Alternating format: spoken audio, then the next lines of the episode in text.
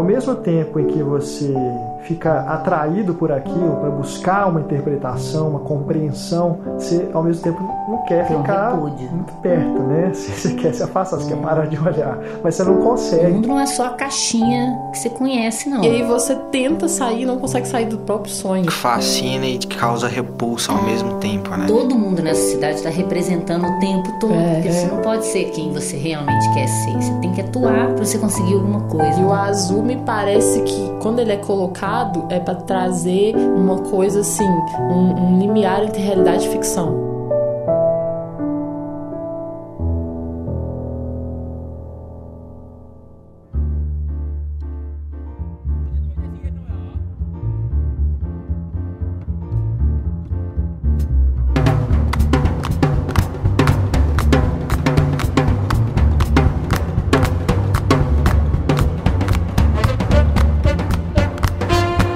Olá pessoal, eu sou o Renato Silveira.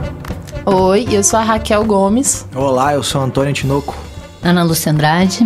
Em Foco Cidade dos Sonhos. Esta é a segunda edição do nosso podcast dedicado aos grandes filmes de todos os tempos. Dessa vez vamos debater um dos principais trabalhos do cineasta David Lynch, em alta mais uma vez com o retorno da série Twin Peaks. Cidade dos Sonhos, filme de 2001, estrelado por Naomi Watts e Laura Herring, tem inclusive uma ligação bem próxima com Twin Peaks. Daqui a pouco a gente vai falar mais sobre isso. E já na segunda edição do nosso podcast, nós estaremos em Casa Nova, em Foco. A partir de agora tem apoio da Rádio Inconfidência. Estamos gravando direto dos estúdios da nova sede da emissora, uma das mais tradicionais do Brasil, há 81 anos no ar. Deixamos aqui o nosso agradecimento muito especial pela parceria ao Elias Santos, diretor artístico da Inconfidência. Em breve, nosso podcast também passará a integrar a grade de produtos da rádio. Assim que a gente tiver detalhes sobre como isso vai funcionar, a gente vem aqui contar para vocês.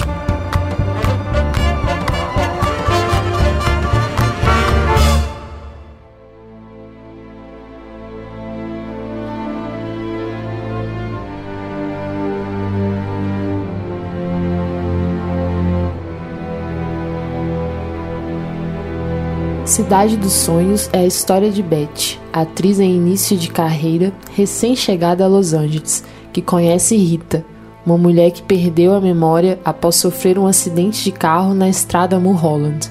Juntas, elas tentam descobrir a identidade de Rita, mas há muito mistério nessa investigação e nada é o que parece ser. Cidade dos Sonhos foi lançado em 2001, nos Estados Unidos, ano em que, curiosamente, também chegaram aos cinemas outros filmes que abordam a questão da identidade, dimensões entre o sonho e a realidade e que entregam uma estética e uma linguagem diferenciadas, com narrativas que fogem do tradicional. Por exemplo, Vanilla Sky, dirigido por Cameron Crowe, Amnésia, de Christopher Nolan e O Fabuloso Destino de Amélie Poulain, dirigido por Jean-Pierre Genet. Seria o começo do novo milênio provocando a imaginação das mentes criativas? Todos esses filmes figuraram entre os indicados ao Oscar de 2002. Cidade dos Sonhos foi indicado a melhor direção. Vanilla Sky, a melhor canção original. Amnésia, a melhor roteiro original. E Amélie Poulain, as cinco categorias. Mas nenhum deles levou a estatueta para casa.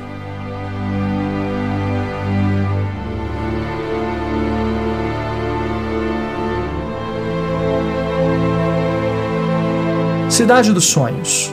Mulholland Drive, no título original.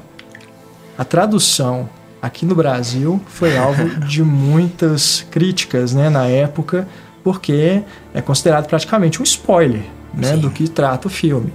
Inclusive, na época que o David Lynch esteve aqui no Brasil, foi em que ano, Ana? 2007, 2008, 2008. né? 2008. É, é, o pessoal questionou, né? O que, que você acha das traduções dos títulos aqui? Ele ficou abismado, né? Quando falaram para ele que esse filme se chama aqui Cidade dos Sonhos e que o seguinte, né? O Inland Empire se chama Império dos Sonhos, né? Algo também é, horrível. E A gente tem, então, é, aproveitando né, que falamos de spoiler, né, que o nosso podcast ele é para quem já viu o filme. Então, se você vai embarcar aqui na nossa discussão sem nunca ter visto Cidade dos Sonhos, sinto muito, mas a gente vai estragar a experiência para você, tá bom? Bom, vamos a gente lá. Vai ampliar a experiência Ampliar. depois que ele vê o Exato. filme. É, Ver. porque isso é muito legal, né, desse filme. Quando você revê e mais de uma vez, inclusive, você vai percebendo, né, os detalhes que estão ali antes do plot twist. E é praticamente eu, eu fui anotando, né, aqui para a gente gravar, anotando as coisas e eu me senti como num, num jogo, sabe? Pescando assim as pistas que ele vai deixando para montar o quebra-cabeças, né? Isso é é bem legal É, é um de filme você ter no- ne- nesses, nesses projetos do Lynch, né? Também no Twin Peaks a gente tem essa sensação, né, de estar participando de um mistério junto com os personagens. Então é sempre um roteiro muito bem trabalhado nesse É. sentido, né? Não É à toa tem sempre um investigador, né? Né? Um personagem que investiga, assim. Tá junto com a gente na, na, na viagem. Com quem a gente vai se identificar para tentar minimamente entender o que está acontecendo. É, ainda que no caso, por exemplo, Cidade dos Sonhos não seja a investigadora, no caso, né, não seja uma policial, Sim. né? Simplesmente uma moça que está ali ajudando a outra que ela encontra, né, a desvendar esse mistério do desaparecimento dela. Bom, então vamos lá. Filme dirigido e escrito pelo David Lynch. No elenco principal nós temos a Naomi Watts e a Laura Herring, acompanhadas do Justin Theroux, o, a Anne Miller, né, a atriz do cinema clássico, né, Ana? Da Muito famosa dos dos musicais, musicais. né? Sapateadora. E aqui ela faz o papel da Coco. Coco. Foi o último filme, o longa que ela fez, né? Foi, né? Ela morreu em 2004, né? E a gente tem também participações, né, dali do, ao, ao longo do filme de atores que já trabalharam com o David Lynch, como por exemplo o Robert Foster, ali fazendo uma ponta como um policial, né? Não à toa remetendo a Twin Peaks, né? Que ele também é um policial. E temos também o Michael J. Anderson, que é o, homem do outro lugar, né? Em Twin Peaks, aquele anão que fala de trás para frente, né? Lá no Black Lodge. Ah, não com uma cabeça peculiar, É. né? E aqui ele aparece, peculiar né? também. Exato, é. E é- aqui quando ele aparece, você parece que está vendo Twin Peaks, né? Porque ele aparece num lugar escuro, né? Com uma cortina, e tal. Cortinas, né? Aqueles ambientes de gabinete esquisitos a lá David Lynch. né? É. Então a gente tem é, esses atores no elenco principal. A música de mais um parceiro do Lynch, que é o Ângelo Badalamenti, com suas, seus temas sempre muito marcantes. E a música aqui do Twin Peaks, do Cidade dos Sonhos, né? Lembra, inclusive, os temas de Twin Peaks. É, o Ângelo que também tá no elenco, né? Também está no elenco. Ele é sempre uma identidade sonora, né? Nos filmes do, do Lynch. Eu estava vendo é, uma entrevista do Badalamente falando sobre como ele, como que o Lynch né, pediu para ele algumas trilhas musicais que na verdade eram mais usa foram usadas no filme como efeitos é, sonoros. Aquele som bem peculiar, né, que a gente encontra nos filmes do, do Lynch, um Parece som um grave, buraco. é um- uma coisa assim. Sabe quando você pega concha, você bota no ouvido assim, parece sim. aquele barulho que vem do, do fundo do mar, né? Uma coisa. Né? E o Badalamente contando que o Lynch pediu para ele fazer uma trilha assim, de uns 25 minutos, só com instrumentos é, bem baixos, né? Graves. graves e depois ele pegou essa música que o Badalamente compôs e pediu para rodar numa velocidade reduzida e foi reduzindo cada vez mais até chegar nesse som que ele gosta de É, o usar. Lynch é um cara que mexe em tudo, né? na- Dentro da produção, inclusive na mixagem de som, né? Sim. É. Se você vê na- nos créditos do Twin Peaks no final, é impressionante o tanto de, de vezes que o nome do David Lynch aparece. Verdade. Técnico, né? E é interessante que ele não manda o filme pro compositor escrever depois, né? Uhum. Ele é um processo contínuo durante a direção que ele vai conversando com o Ângelo e vai criando esses climas, às vezes até coloca a música para tocar numa cena, para os atores realmente entrarem, né, naquele naquele tom do filme. Então é muito interessante esse processo. É, ele tem uma ligação muito forte, né, com a questão sonora. E tem projetos também, né, fora do cinema, que envolvem música, né, Raquel? Sim, inclusive tem um festival que ele organiza e que eu queria muito ir, gente, porque é de curadoria dele e além de ter as bandas, tem também exposição de fotos que ele faz, porque além de tudo ele é fotógrafo, exposição de pintura, que ele também é pintor, né? E vai, vai ser exibido curta que ele fez. Aliás, não só um, vai ser exibido, vão ser exibidos mais de um curta lá e que são super raros, sabe? É de, Uhum. de início da carreira dele mesmo. Então, eu fiquei super curiosa. É lá em Los Angeles, lógico. Alguns desses curtas você acha no YouTube. Acha você mesmo? consegue ver. Ai, eu É. quero ver. Se eu não bem me engano, tem até um DVD que reúne alguns deles. Uhum. É. E o Lynch é um, é um- ele é um artista, né, gente, É. bem completo. né? Ele não- Multiartista, né? Não é o tipo de cineasta que sai do, dos curtas e fica fazendo só longas, só de- dependendo de é, projetos de estúdio, né, para continuar trabalhando. Porque ele mesmo, depois do Império dos Sonhos, falou, ele fala, né, que não pretende fazer filmes mais. Que ele agora tá com Twin Peaks, mas que é praticamente um filme de 18 horas, né, segundo ele mesmo. É, o próprio Cidade dos Sonhos surgiu inicialmente como uma ideia para televisão, né, como uma série, e ele trabalha né, nessas várias plataformas. Né, ele vem das artes plásticas, trabalha, como a gente falou, né, com música também. Então, realmente, Escreve. um multiartista escreve. Né, tem o, o livro Ah, é. Eu trouxe o livro dele aqui, Em Águas Profundas. Sobre meditação. Exato. Meditação Transcendental. que foi inclusive o motivo né, dele ter vindo ao Brasil em 2008 para lançar esse livro. É.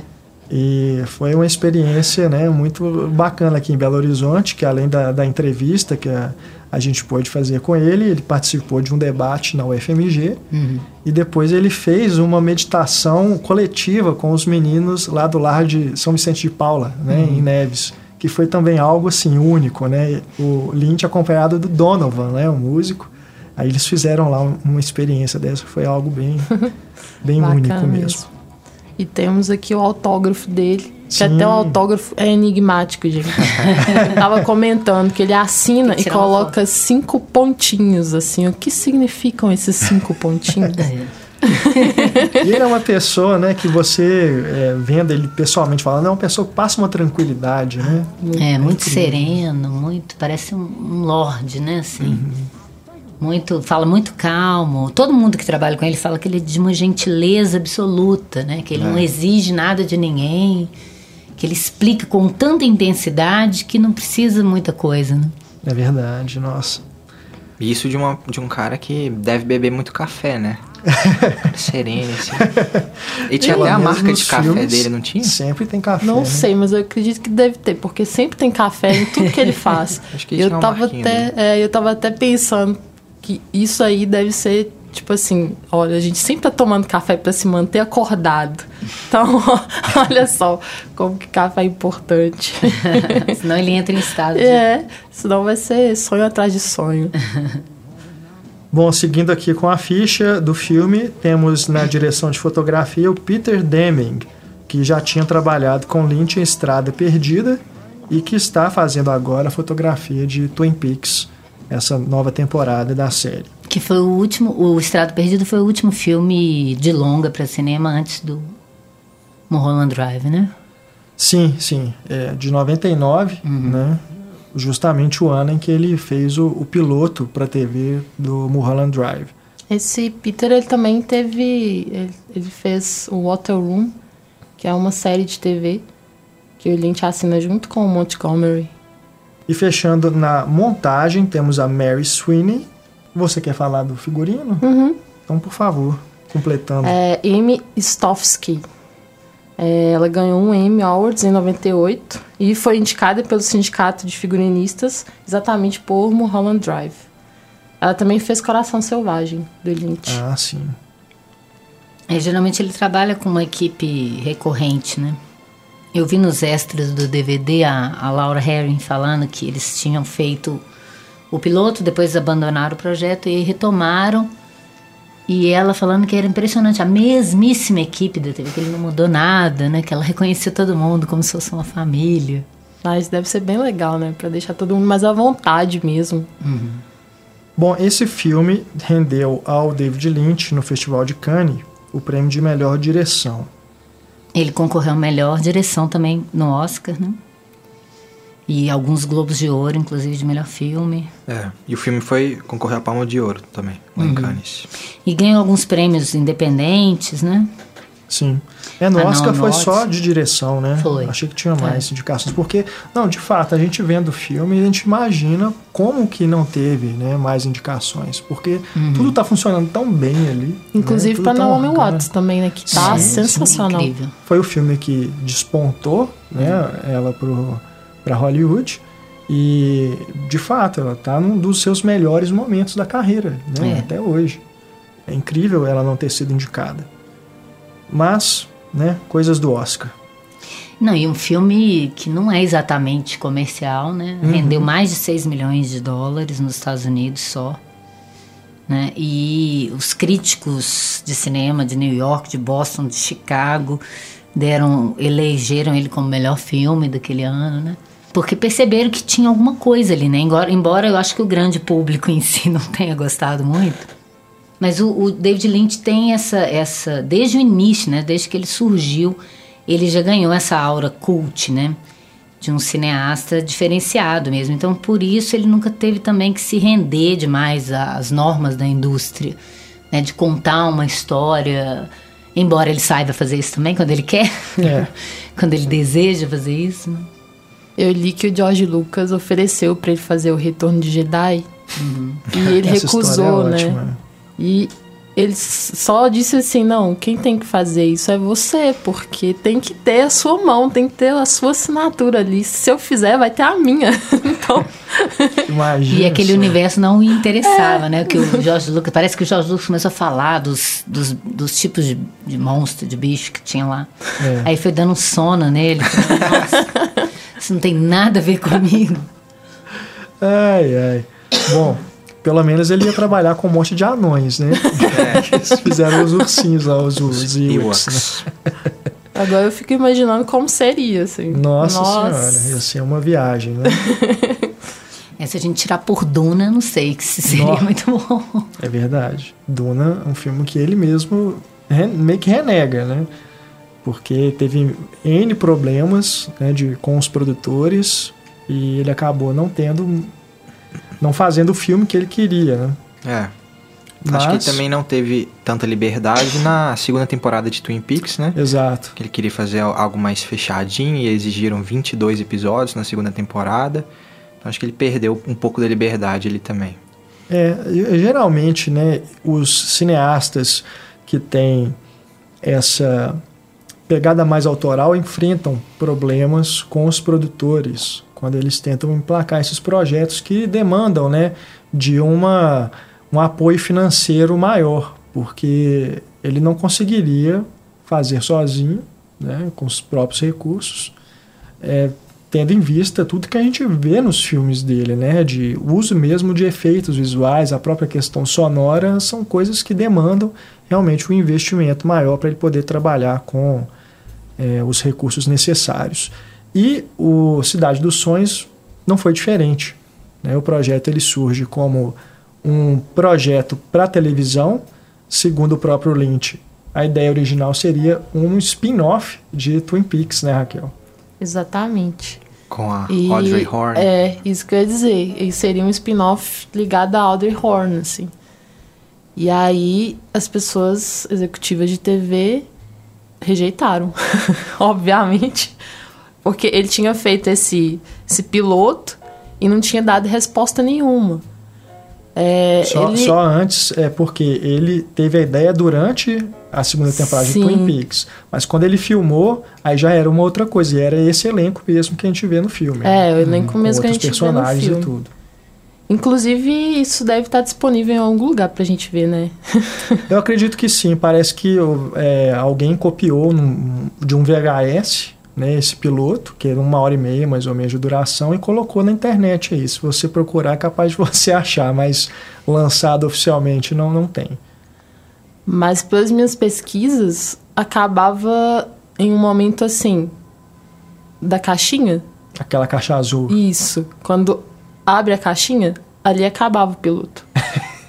e todo mundo ficou sem entender nada e sem respostas e rejeitaram assim, não, como que a gente vai fazer isso e tal e pedindo e teve um dos executivos que pediram para ele assim, mas e o que, que acontece depois? Aí ele, não, para contar isso só se a gente assinar o contrato e a gente for trabalhar na série.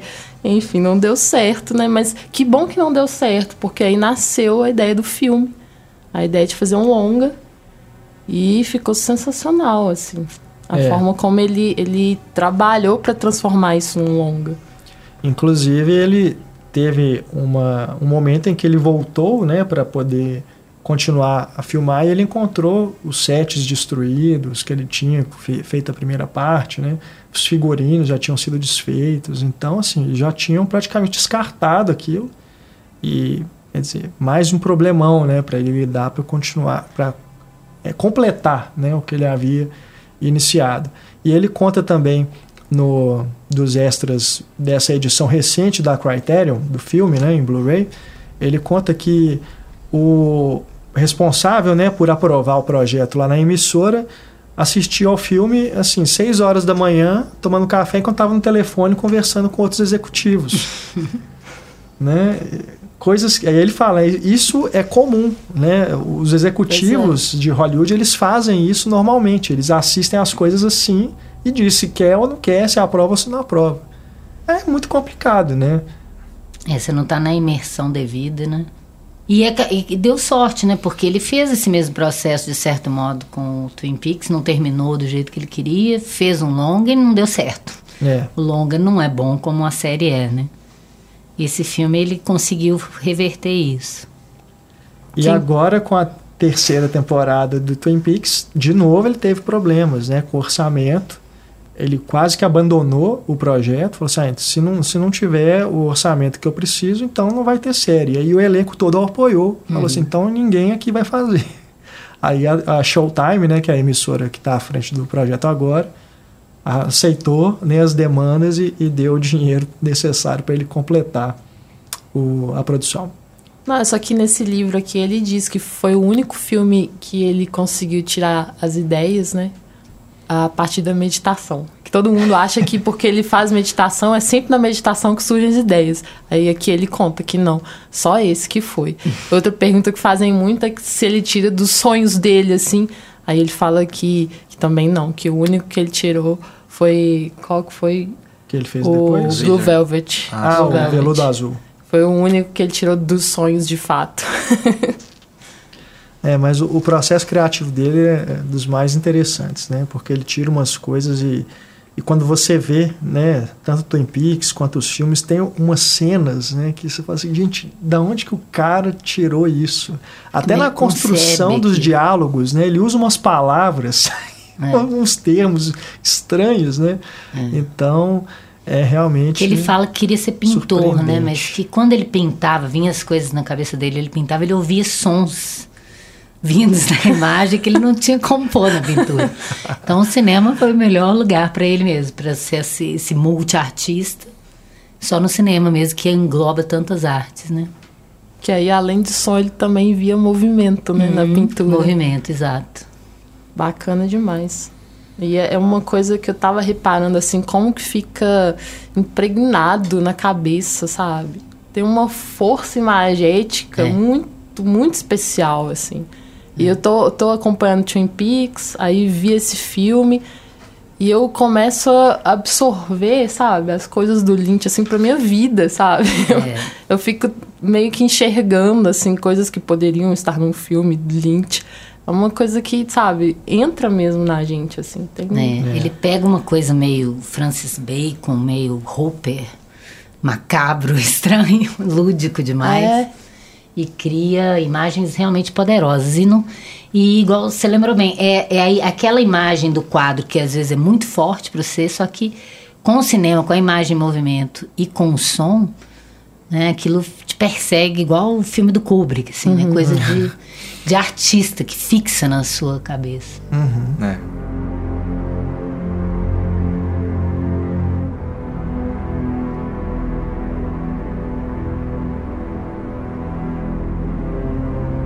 Bom, a gente falou dessa é, ligação aí com Twin Peaks, né, de o projeto ter surgido inicialmente como um spin-off de uma personagem da série, mas mesmo você assistindo ao filme e vendo que não há personagens de Twin Peaks ali, aparentemente se passa no mesmo universo, Uhum. né? Porque tem toda essa aura é, misteriosa é, de um, um thriller meio neo-noir, né? E com essa pegada psicológica muito forte e com esses personagens estranhos, né? Que habitam ali aquele cenário. Então a gente tem, como a gente falou, o personagem ali do Sr. Oak, vivido pelo Michael J. Anderson, que fez o Homem do Outro Mundo lá de Twin Peaks. A gente tem esses aparentemente esses mafiosos, né? Um deles interpretado pelo Ângelo Badalamenti, que é uma, uma espécie de um, um dos manda-chuvas, né? O, quem estão ali por trás do sistema, né? Quem decide a atriz que vai ser a protagonista do filme do cara lá.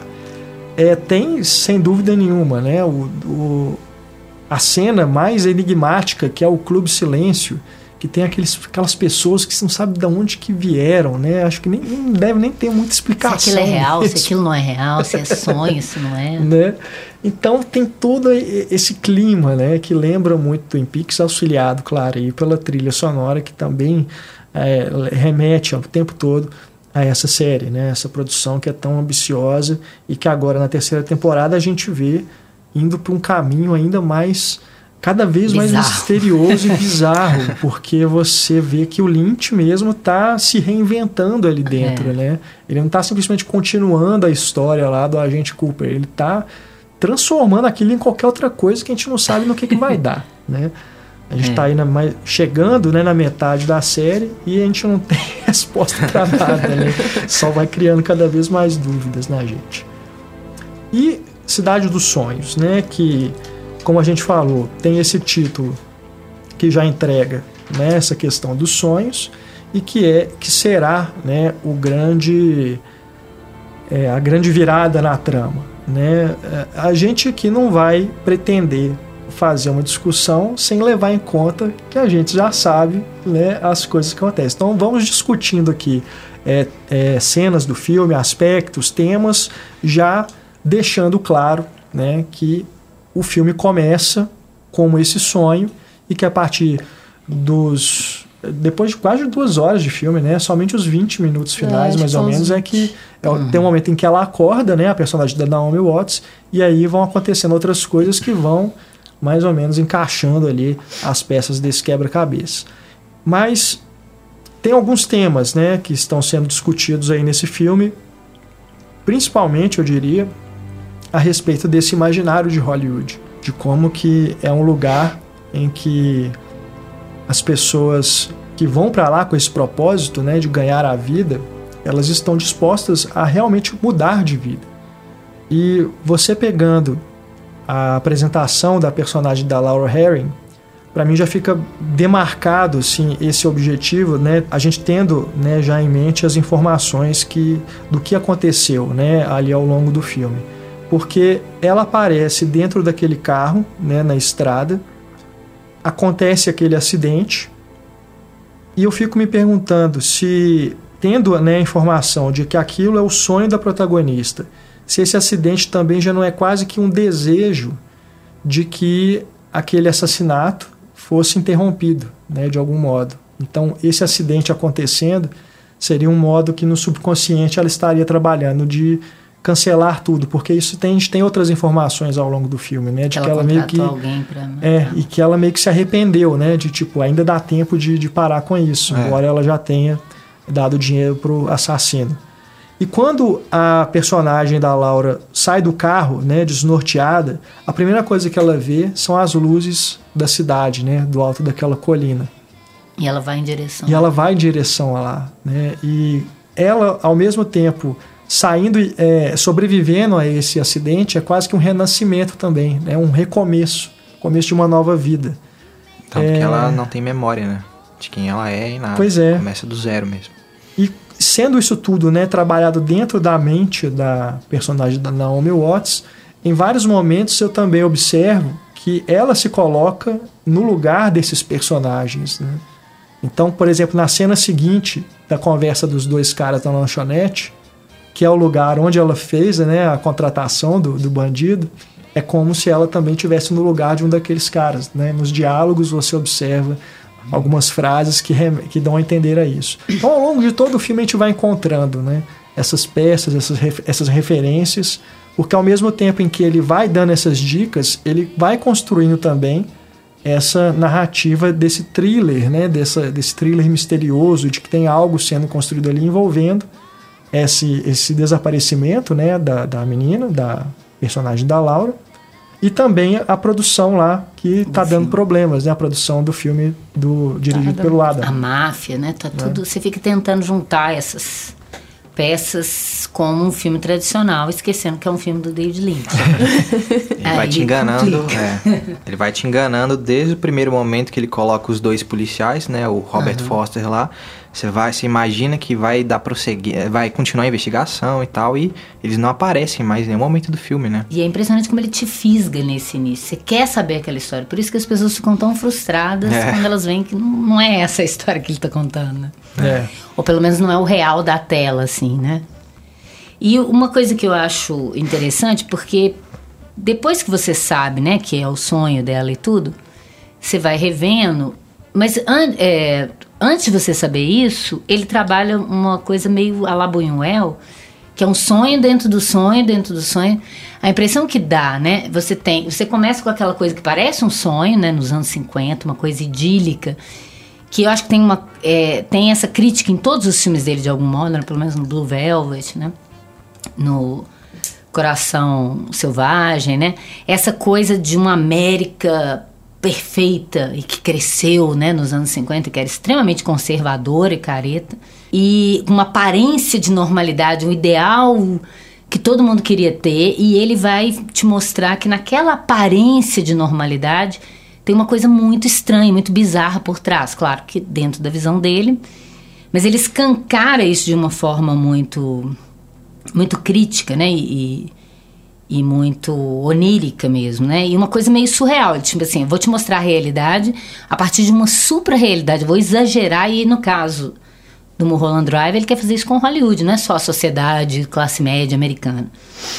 Então ele começa com essa coisa de uma falsa alegria, né? A Beth super iluminada, radiante. E logo depois ele vai para alguém debaixo da cama, do, das cobertas, que você não sabe quem é. É. E a câmera mergulha ali naquela cabeça, né? Então ele já te dá uma chave ali, embora você não saiba nada. E aí vai pra a Laura Herring, que Vamos, eu vou chamar ela de Rita né, aqui. é. eu, Nessa primeira parte. Eu sempre coloquei nomes. entre aspas os nomes. mas, porque... mas eu gosto dela chamar Rita porque ela, ela escolhe o nome Rita é. por causa do cartaz da Rita Hayworth. Sim. É. E a Rita Hayworth era mexicana, né, assim como ela. Uhum. Aquela coisa de como que, que os americanos transformam tudo num ideal de sonho americano, né, tirando a realidade daquilo ali.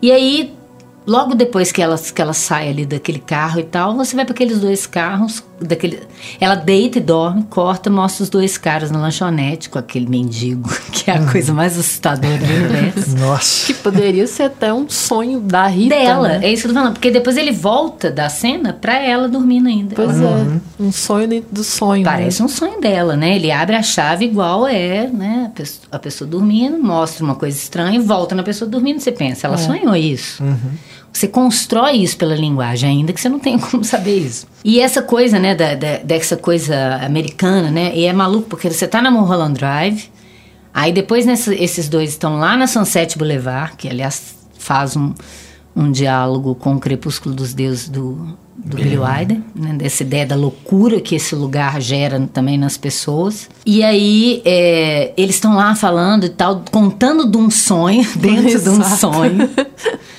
né? É a coisa mais maluca do mundo, né? E aí você fala, o que que isso tem a ver? já cria uma cena tensa, você mal conhece aqueles dois caras, já tá criando uma tensão, porque você vai vendo que o sonho do cara tá se concretizando. E você é. fica esperando a hora que ele vai ver o monstro horrível que ele fala que viu. E esse monstro é exatamente aquilo que está nos fundos, né? O mendigo é aquilo que os americanos não querem perceber que existe, né? Como se eles fossem o país mais desenvolvido, mais perfeito do mundo, ainda mais na cidade dos sonhos, né? Uhum. E, e, é curioso porque na, no, nos extras ele fala isso que que ele gosta dessa coisa que existe em Los Angeles, que tem uma certa ânsia por causa dessa coisa de ter que ter uma chance, né? É, que tá lá no La La Land, mas de uma forma tão amena. mas parece um filminho pra, pra jardim de infância, La La Land. Se você pega como crítica Los Angeles nessa cidade dos sonhos em relação ao dele, né? Se eu não me engano, fizeram um trailer falso de La La Land como se fosse dirigido é. pelo David Lynch. É mesmo? que ótimo. Vou procurar depois. Mas vai ter que botar umas cortinas vermelhas lá.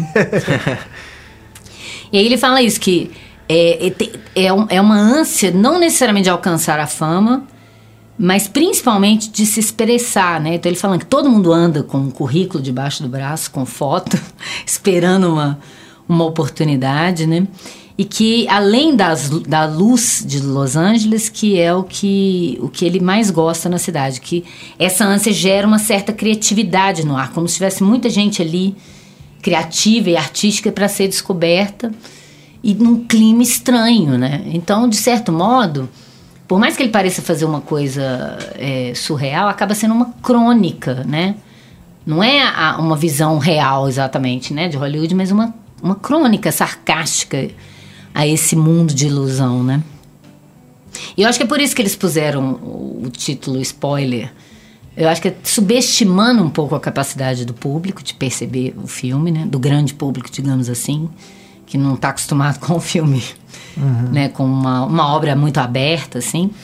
E a, a, a, própria Naomi Watts fala que, que ele não explicava nada nem para a equipe, ninguém, ninguém sabe, não existe uma, uma, uma, uma resposta escondida que só ele e a equipe sabe, não. Que é assim mesmo, é uma coisa misteriosa e que as coisas não tem que ter resposta para tudo, né? Que ele, como um artista, quis fazer uma obra aberta, então ele divide mais as inquietações dele com o público do que te dando exatamente respostas. Né? Uhum. É, e até mesmo, a gente está é, falando, né, que ah, se você não viu o filme, se você já. É, a gente está estragando, né, e tudo, mas né, como a Ana disse no, no início, a gente está tentando ampliar né, a experiência uhum. para vocês, e é justamente isso, porque no fim das contas, saber que é um sonho, né, grande parte do filme, não quer dizer muito. Uhum. Porque você sabendo dessa informação, o filme acho que até melhora, né? Uhum. Por você ir fazendo essa ligação das peças e percebendo as coisas. E a cada vez que você revisita, você vai percebendo coisas diferentes e tendo interpretações diferentes. Né? E isso é, eu acho que aí está a grande crítica dele a essa ideia, né? Que aquilo que parece normal no filme, que na verdade é um sonho, é como Hollywood constrói a realidade da tela pra gente. A gente vê as coisas mais absurdas, né? A montagem, aquela coisa, um som que sai do nada, né? Que não tem nada a ver com a realidade exatamente. Mas a gente está acostumado com aquilo. Quando a gente vê que aquilo era um sonho e a gente confronta mesmo a realidade, é um choque muito grande. Uhum. Porque você não espera que, o show, que a realidade vai ser tão terrível assim, né? Tão oposta àquilo tudo que você viu. E todas aquelas coisas absurdas que ele vai te mostrando parecia mais mais, ah, com, mais real do que, do que tudo, né? E aí você questiona essa própria realidade, essa própria aparência de normalidade, entre aspas, das coisas, né? Que eu acho que, o que é o que mais interessa a ele. Ele quer dar uma sacudida na gente, nesse lugar que a gente está de espectador confortável, criando uma expectativa, tentando ver o que, que vai acontecer para você sentir um determinado, uma determinada emoção, né? A partir do que ele vai oferecendo. E ele quer brincar com isso. E eu acho perfeito o filme ser é, não é só metalinguístico porque se passa em Hollywood, porque ele, te, ele fala sobre o próprio ritual de ver um filme, né? De como a gente participa daquela ilusão, esquecendo que aquilo é uma ilusão. É, como né? que a gente é enganado tão é, facilmente, né? Facilmente. Na própria cena lá do bar do silêncio, do bar do... É tipo um bar, né? Tipo uma, é. um, um, lugar. Clube um, silêncio. Um clube, um clube silêncio, é. Que o, o mágico, né? Aquela, aquela figura lá do mágico, digamos assim te avisa que, ó, é toda ilusão. Parece o cara do saxofone. Aí fala, não, isso é uma gravação, uhum. já prova pra gente. E não aí tem vem. banda. Não é. tem banda. Aí vem a Rebeca Del Rio, você tá lá, você se emociona, você tá completamente imerso naquela experiência, chorando com a Naomi Watts. Tem a menor ideia e de repente, foi feito. É. E de repente ele quebra de novo a expectativa. É. Não, eu te avisei. Aquilo ali é uma metáfora do cinema mesmo, né? Te desmascarando, des desconstruindo aquilo, aquela ilusão de realidade na sua frente. É. E você tá ali envolvido já, né? Igual elas estão, elas chegam também, o que, que será que vai acontecer aqui e tal. É. A gente vira muito elas ali naquele momento, né? Os próprios personagens, assim, dessa primeira parte, se você for pensar, são estereótipos do cinema, Uhum. né? De Hollywood. A Coco, com aquela extravagância. Tem o cowboy, né? Tem também Uhum. Tudo da o imaginário diretor. americano. É, É. tudo assim, se você olha pra ele, você identifica que aquilo é um personagem. A própria Beth, Uhum. né? É. A menina inocente, deslumbrada, que tá à procura de sucesso. Uhum. São todos os estereótipos do cinema de Hollywood É. que ele pegou e, e manipulou aquilo pra te entregar. Olha só como que você aceita que isso é uma realidade, sendo que é uma coisa até absurda. Absurdamente né? construída. né? E forçada, assim, você vê nessa atuação da Naomi Watts no início, né? Aquele sorriso. Até a né? voz É- é dela ovo. tá meio Nossa, é. infantilizada. E aí você vê depois o personagem do diretor, né? Que é um, um paspalhão, assim, aquela situação dele pegar a mulher com, O com o, o limpador da O piscina. pai da Miley né? Cyrus. É, o pai da o Miley pai da Miley Cyrus. Da Miley Cyrus. Cyrus. É, Cantor, Billy Ray né? Cyrus. É. O, Ah. o Lynch escolheu ele por causa da música dele, né? Porque ele é cantor, ele é cantor de Country. country, isso. E aí ele ouviu e escolheu e viu o rosto dele e falou: não, esse aqui vai ser o cara da Cara da piscina. piscina. Mas são, é uma situação também, assim, um clichê, né? E ele vai trabalhando Total. com esses estereótipos o tempo todo. Sim. Né? Trabalhando e assim, dentro desse universo, né, que você vai vendo. Meio você diz, perturbador, coisa né? estranha, É, né? o cowboy não é um cowboy É, normal, é, um, é. é um, uma pessoa sem sobrancelha, uma pessoa totalmente estranha, né?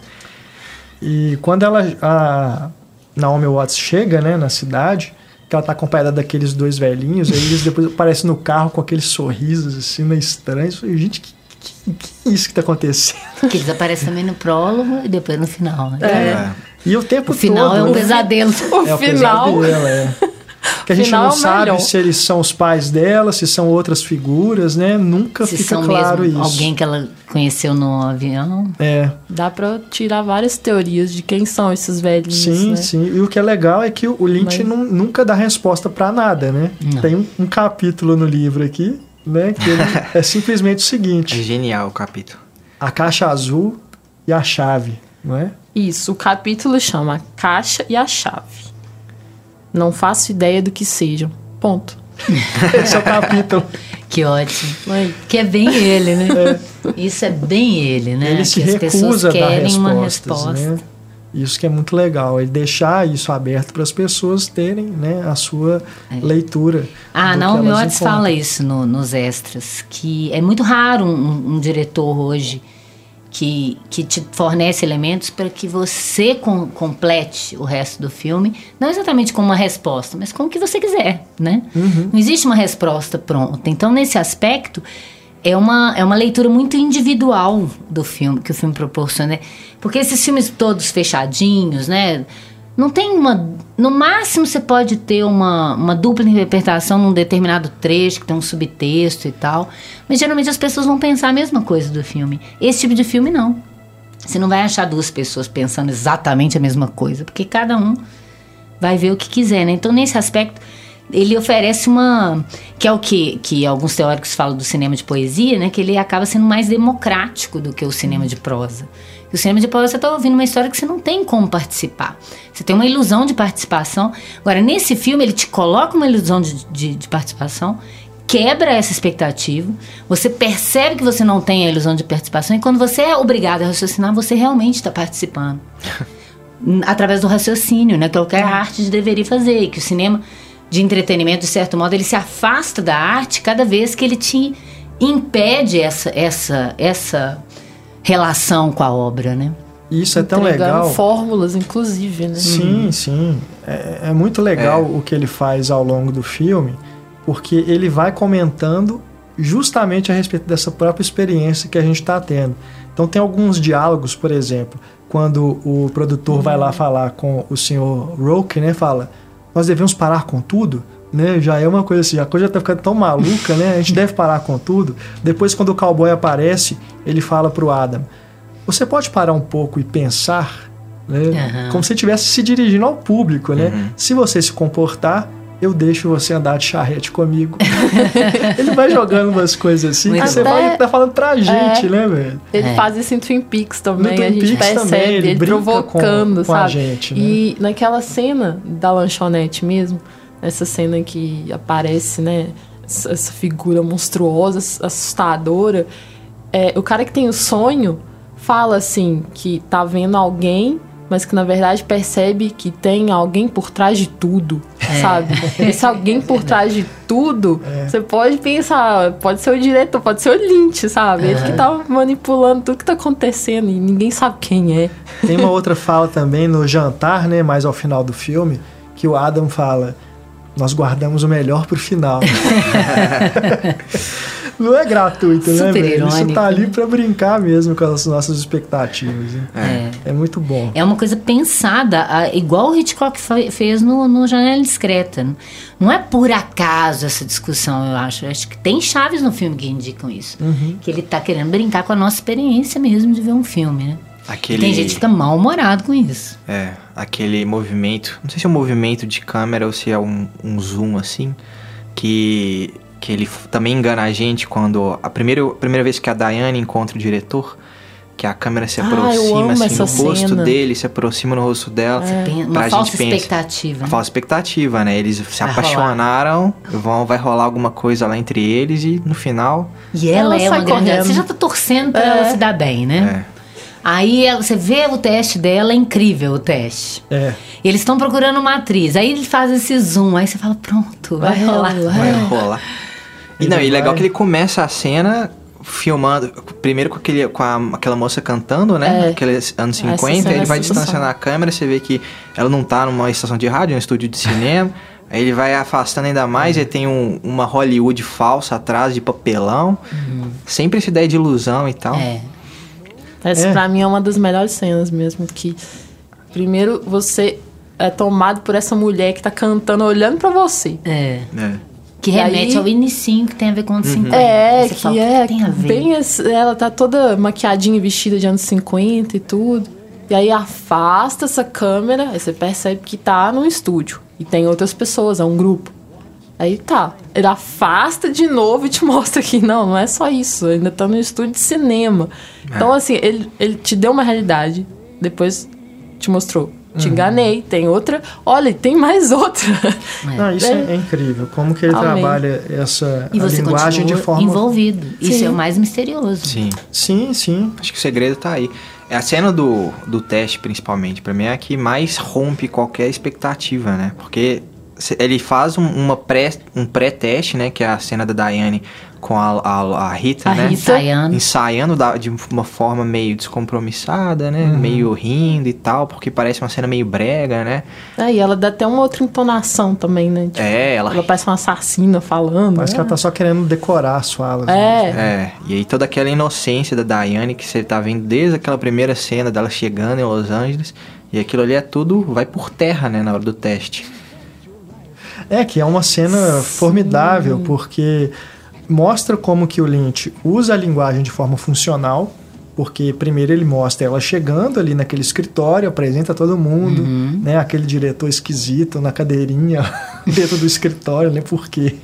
E quando vai começar o teste, ele fecha o plano.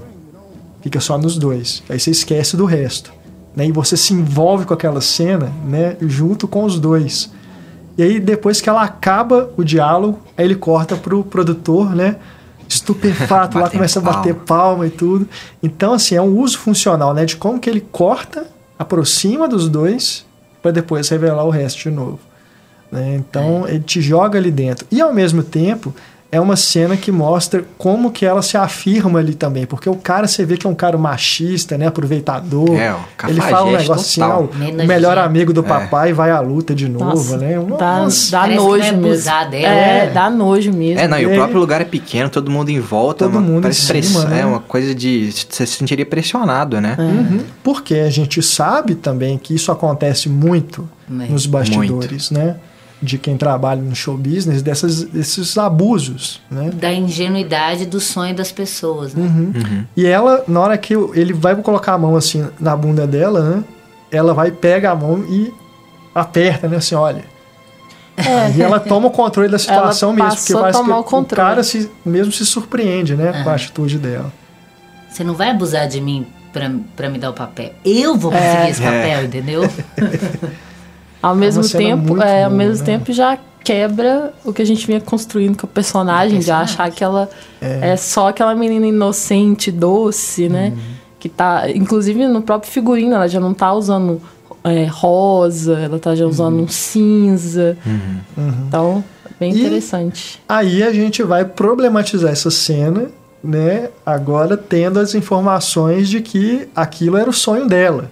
Porque aí lá no, no jantar, a gente tem várias informações enquanto ela tá conversando com, com a Coco, né? Que vai perguntando pra ela de onde ela veio e tudo. Que ela queria ser a atriz principal do filme, né? E não conseguiu o papel. Aí você pensa, pô, então aquilo ali era a construção do subconsciente dela enquanto ela De ela sonhava, ganharia. de como ela né, É. queria tanto aquele Ganha. papel e, e mostrar o talento dela. Ah, então é uma série de tá lá, né? coisas, né? No Pois é, dela. o diretor tava lá. A própria né? ideia da máfia também, né? Dela culpar essa questão dela não ter conseguido o papel principal, né? Por causa de uma interferência externa. É. é uma interferência externa, não é porque ela é uma atriz sem talento, é, por causa de outro, outros motivos. É, a, a peruca loura na, na Rita, né? Quer dizer, que começa a trocar as Aquele momento, o corpo que A cai, ideia né? delas estarem atuando, né? Tudo isso já começa a te dar uma pista. Fala, Tem alguma coisa errada que eu não sei o que é, mas vamos ver onde é que ele vai. Que a gente assiste David Lynch sempre assim, vamos ver onde que ele vai com isso. É. O pior episódio do Twin Peaks ainda fica assim. Vamos ver, vamos ver. tipo assim, eu não assisto esperando uma explicação. Eu quero saber por que, que ele tá me dizendo isso, né? Assim, que, que ele quer que eu sinta com isso? E aí é um desafio, porque você, quando você se propõe a ir até o fim, mesmo que não tenha resposta, acontece isso que você fica três dias com a cena na cabeça, então não foi em vão, né? É um, é um, um filme que me lembrou muito, não sei se podia deixar isso pro final, mas enquanto eu tava vendo o filme, eu me lembro muito David Lynch, que é o Under the Skin. Sob Sob a a pele, pele. com a Scarlett Johansson. Scarlett Johansson, não sei se vocês viram o filme. Sim, sim. Sim. Não lembra bom. David Lynch? Tem toda uma Meio- atmosfera, né? Muito. Ainda, Indiana. ainda até mais bizarro, É. porque não explica nada, É. nada, nada, nada, nada. Você tem que estar atento ali para tentar fazer os links, senão você sai do filme. E você não sai do filme. Você não está entendendo, ele não te dá informação e você continua ali. E é incômodo, né? As pessoas falam, ah, então você não gostou do filme. Eu não posso dizer isso. Porque o incômodo que ele me gerou, eu não acho isso ruim. Exato. É, é o, é o que eu costumo chamar de o fascínio que essa estranheza que ele apresenta exerce sobre a gente.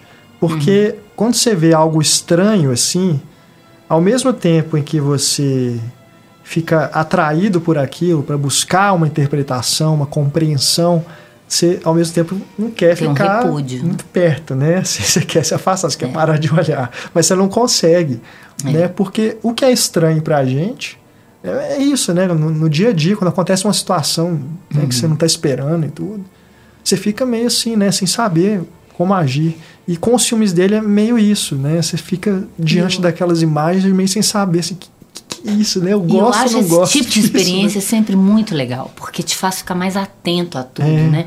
A não aceitar as coisas horríveis da, da realidade como se fossem normais, banais, e não achar é, grotesco ou ruim uma coisa que na verdade está normatizada e que. E, o- e o contrário, né? Assim, é uma coisa que você acha normal e é horrorosa aquilo ali, e você. Ah, isso é normal dentro da sociedade. Você anda e pula um mendigo, um mendigo é normal tá na sociedade. Não era para ser, né? Então, é, é uma coisa que vem do surrealismo, né? Que, que ele bebe muito, né? Que é te dar uma sacudida, te tirar do seu lugar de conforto. Ó, o mundo não é só a caixinha que você conhece, não. Né? Não que o mundo seja também daquele jeito, mas o que ele quer é que você não. é, você conhece muito pouco da vida e das pessoas e do mundo para ficar achando que isso é normal e isso é anormal, né? Que é- o mundo é muito além dessa nossa percepção da nossa cidadezinha, do nosso bairro, né? Do nosso gueto. Então eu acho esse tipo de experiência muito legal. Quando eu vi as pessoas reclamando do Twin Peaks agora, eu falei, gente, calma, ele só quer incomodar. É, é, muito bom.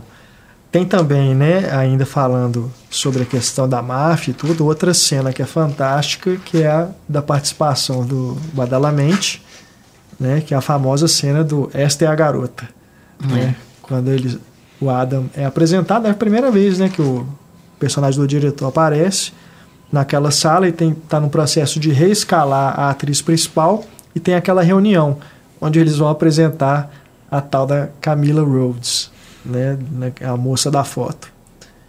E aí a gente percebe que isso também tem algo a ver com essa própria experiência do Lynch, né, de ver essa interferência, uhum. né, dos manda-chuvas dos estúdios sobre os projetos dele, né?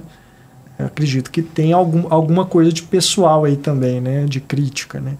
Mas a coisa ela vai tomando proporções ali que de novo você fica, né, rindo, porque é uma cena muito engraçada. Isso é maluco, né? Te faz achar estranho e, e você ri ao mesmo tempo. Você ri de nervoso, é. quase. É. E o Badalamenti está assim, fantástico, né? Ele nunca tinha atuado antes. Uhum. O Lynch que propôs para ele fazer aquela cena, ele não queria inicialmente.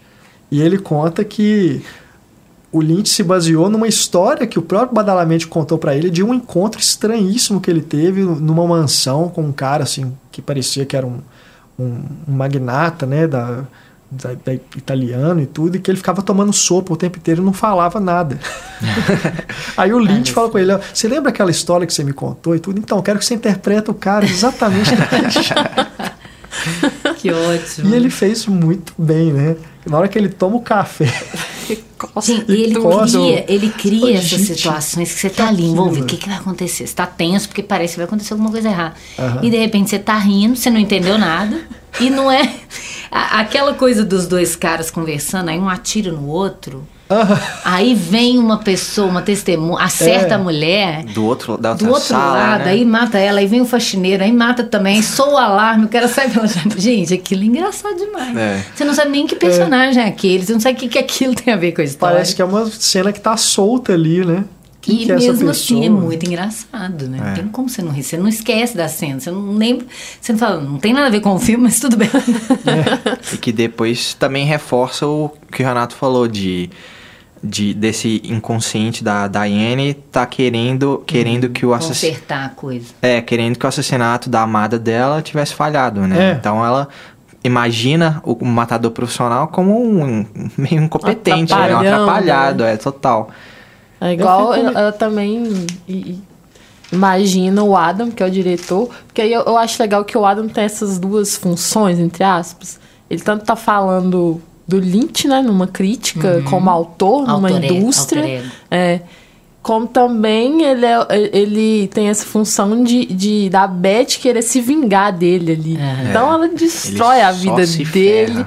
E, nossa, aquela cena, cara, que ele, quando ele chega e a mulher tá traindo ele com, com o Ray. E aí ele é expulso de casa, tipo, é o cara que tá. É. que chega em casa e tá vendo a mulher traindo e ele é que é expulso de casa. Foi, é patético pro, pro personagem, né? patético. né? E ele é representado de uma forma patética é. também. É. Se vocês perceberam, ele tá com a, as roupas maiores do que o tamanho dele. Você vê com o paletó Sim. largo, a calça larga. Então ele, ele já tá meio estabanado assim andando e aí ele fica todo sujo de tinta, né? É uma situação também muito estranha. Cara, você acha cool, gente, legal, é. e de repente você vai ver, não tem nada disso. O cara anda com um taco de golfe, né? É. Que o cara anda com um taco de golfe próximo pra baixo. E a, pior, e a, pior, punição que eu acho foi que ele, no final, abriu mão, né? No final, abriu mão Sim. do controle criativo dele e se é. rendeu lá se rendeu. a MAF. A pior punição possível.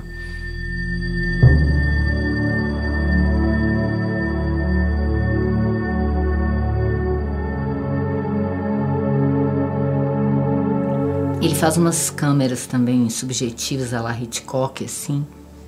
Que você não sabe que é subjetivo. Parece aquela câmera de Hitchcock. Vai entrando, assim. De repente você vê que era alguém ali. Vendo. Tem uma hora que a Rita tá dormindo no quarto e a Naomi Watts tá falando com a tia. Não, é a sua amiga tava aqui. Ela que é amiga, né? Aí ela tá no telefone e a, e a câmera vai indo lá pra para onde está a Rita, e a Rita acorda e é a Naomi Watts que estava ali, né?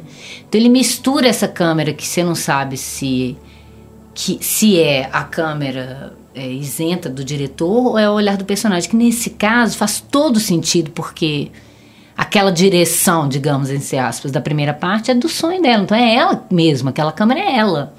Né, guiando, né? É quase Muito, subjetivo é. o tempo todo, porque é dela, é ela que tá vendo aquilo, né? Ou a princípio, não sei, não dá pra gente afirmar isso também. é. É, as coisas nunca são, né, claras, assim, pra gente afirmar, né? É. A respeito desse filme. Mas, de todo modo, é, tem algumas interpretações, né? Tentando encaixar tudo, racionalizar demais o filme, que fazem sentido, né? Você encaixa, entende essa história, monta o quebra-cabeça de alguma forma. Uhum. Mas sempre tem alguma coisa que se fala assim, mas isso. Uma pecinha isso que não encaixa, não, não né? Encaixa. É. E ele brinca com isso, porque num roteiro clássico, tudo que você oferece durante o filme é usado de algum modo, você tem que encaixar. Então até o mendigo no final, no meio daquela filmaça, é. volta aquele mendigo, você tinha até, ó, o mendigo. É. o que, que esse mendigo tinha a ver mesmo? E, e, volta de um jeito que você pensa, ah, ele voltou com aquilo. Mas e daí? Não, você continua não encaixando. É. Não é porque ele voltou com a peça que, ah, agora ela faz assim. Não, ela continua não fazendo sentido.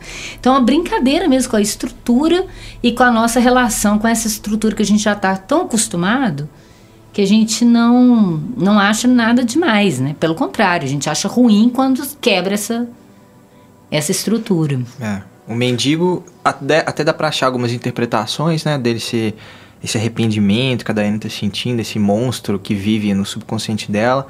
Agora, a pecinha que mais não encaixa para mim é aquela moça do cabelo azul, é. no ah, bar silêncio. Final, né? É, essa no realmente. final que só fala silêncio e termina o filme, né? Essa e também a vizinha dela, que você, assim, fica sem entender muito bem a, aquela vizinha que ela pega um as coisas. Pois é, ela tinha um caso, mas isso é só. É, é bem uhum. sutil, é assim, é sugerido. É.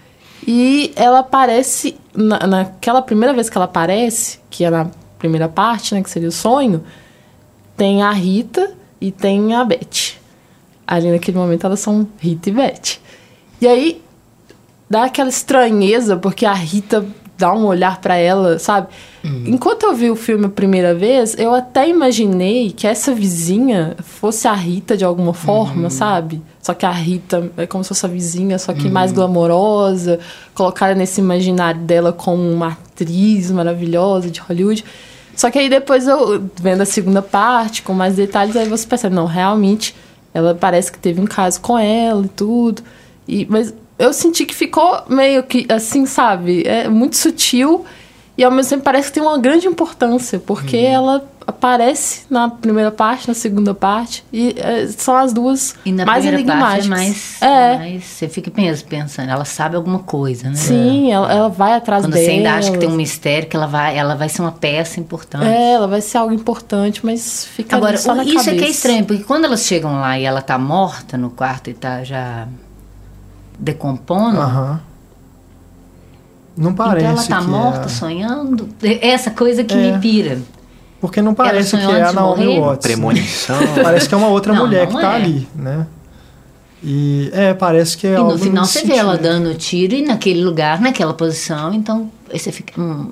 E mesmo assim pois a gente é. nem sabe se essa ela deu tiro mesmo. Pois né? é, essa é. segunda parte. Pode ser simbólica essa morte. É, né? essa segunda parte também tá mais próxima da realidade, mas ela também é da cabeça da. É, é da, são da... As, as, lembranças dela que a gente tá vendo. Pois isso é. falsa, às vezes, né? É o na eu, festa. Eu lá. acho fantástico isso. Porque o filme, ele realmente não tem nenhum momento que você fala, ah, isso aqui tá seguindo uma linha narrativa é. certinha, né? Porque depois que ela acorda, né?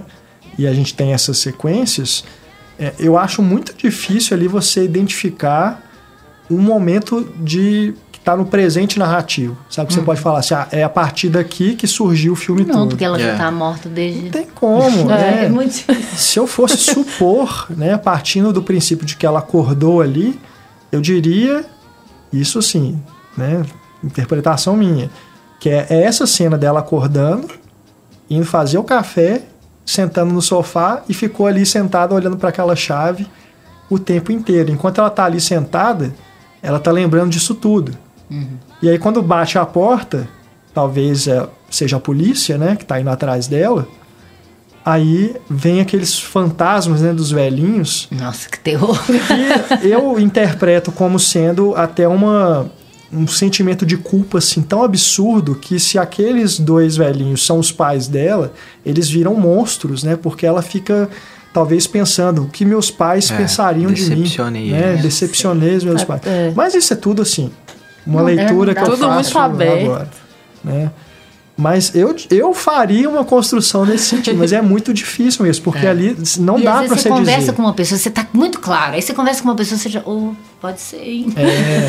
Você começa a duvidar daquilo que você formulou. Isso é muito legal. Porque nessa sequência também tem um monte de cenas que começam com a lente desfocada, né? Sim. E aí, de repente, ela foca Uma e voz. tá num lugar. Um barulho, alguma coisa que não é de alguém que tá na cena, né? E você, você repara até a sujeira na lente, É. né? Igual quando elas vão pro. Clube Silêncio lá, que ele faz também. TNM, Uhum. fica sem foco. Elas entram no táxi, aí a câmera parece É. que caiu da mão do. É, não, né? isso é Você fala, fantástico. "Hã?" Dá exatamente essa impressão, né? É, de que total. aconteceu Aliás, ali na, na quando- hora do set. Quando elas mesmo. entram no táxi, dá pra perceber que tem um, um cartazinho pregado assim na, na- no poste falando Hollywood is hell. que ótimo. Não vi isso. Cada hora você vê uma coisinha, É. né? Diferente. Mas, né, é, dali em diante, cara, o E filme... muita fusão. Nossa. De repente fica escuro e aí abre de novo. E aí você fala, passou um tempo, não passou o tempo. Você perde a noção de tempo mesmo. Você não sabe mais se é presente, se é futuro, se passou um tempo, se não passou, você não sabe mais. E é justamente depois que as duas transam, né? É. Logo depois, dali em diante, o filme entra Ela acorda, abre a espiral, caixinha, a câmera entra na caixinha e fudeu. Já é, né? O que me dá uma sensação também de fim de sonho, sabe? Quando Aham. você tá sonhando e tudo, aí as coisas começam a ficar tão malucas. E você quer que saber você mais acorda, e você acorda. Sabe? Me dá essa sensação também de que o filme vai chegando num ponto assim que é o sonho dela que já tá naquele. Na hora que vai virar um pesadelo mesmo. Mas vocês já tiveram essa sensação sonhando que tá tão gostoso, tá, tá ótima a ideia, alguém te acorda, quer voltar e não consegue mais? Sim. Sim. É. Né? O filme passa muito isso. Sim. Eu já consegui voltar. Eu também. Mas eu não sabia se eu tava forçando meu subconsciente a construir ou se eu tava sonhando mesmo. Né? Exato. Mas, nossa, é. E o cowboy que chega no quarto, Girl, é hora de acordar, aí você fala. Hã?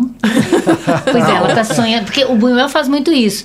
Ele gosta de mostrar a pessoa dormindo e o sonho dela é enquanto ela tá dormindo. Aquilo que você tá vendo ela dormindo já é o sonho. Você pensa, ah, o sonho tá lá dentro da cabeça. Não. o sonho é ela dormindo, aquela coisa em volta toda faz parte do sonho. Igual quando a gente sonha que tá dormindo, que aí acorda e aí eu tava sonhando, mas aí eu acordei dentro do sonho.